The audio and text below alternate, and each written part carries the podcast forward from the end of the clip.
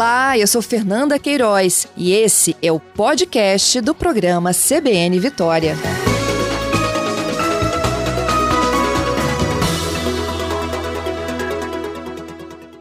Vamos falar então de Copa do Mundo. Tem enquete no ar se você já está no clima ou não de Copa.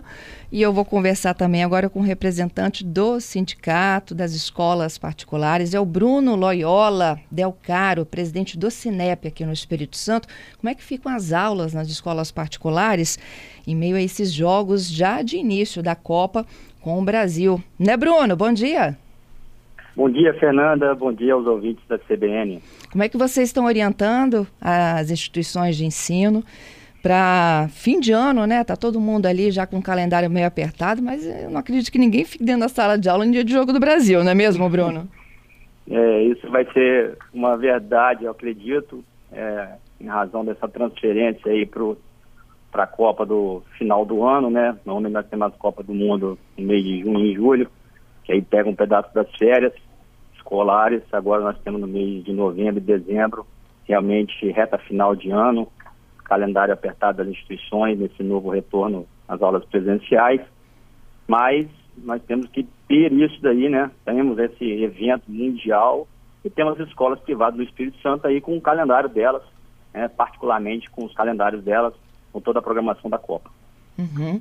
Mas é, isso já estava previsto para este ano? É, de todo mundo já se readequar ou esse ajuste pode ser feito aí agora independentemente desse calendário por cada instituição? Então, Fernanda, é, o CINEP é, entende a autonomia de cada uma das escolas, né? Nós temos escola de todos os níveis, uhum. de uma creche a uma, uma, instituição de ensino superior, por exemplo, que funcione só no período noturno. É, então, a indicação é que a gente tenha autonomia das escolas para poder tratar o seu calendário acadêmico, pedagógico, esse período, né, do dia 24 de novembro, do dia 28 de novembro, nessa primeira fase até o dia 2 de dezembro.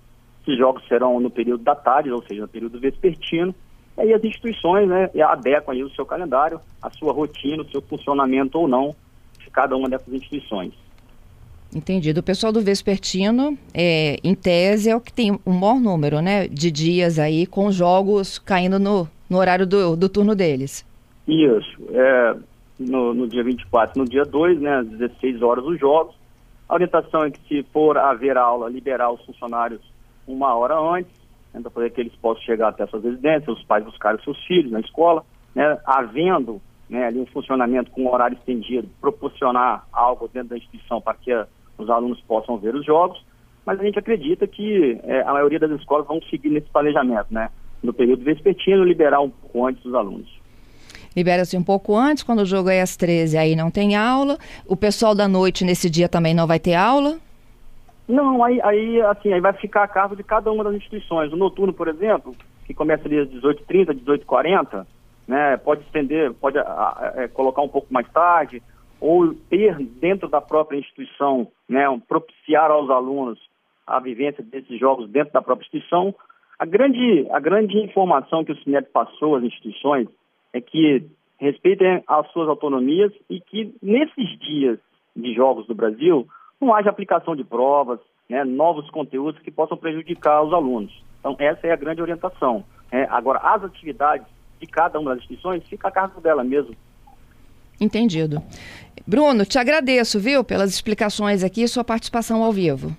Ô, Fernando, o Cinep está sempre à disposição de vocês da CBN. Né? Muito obrigado e um bom dia.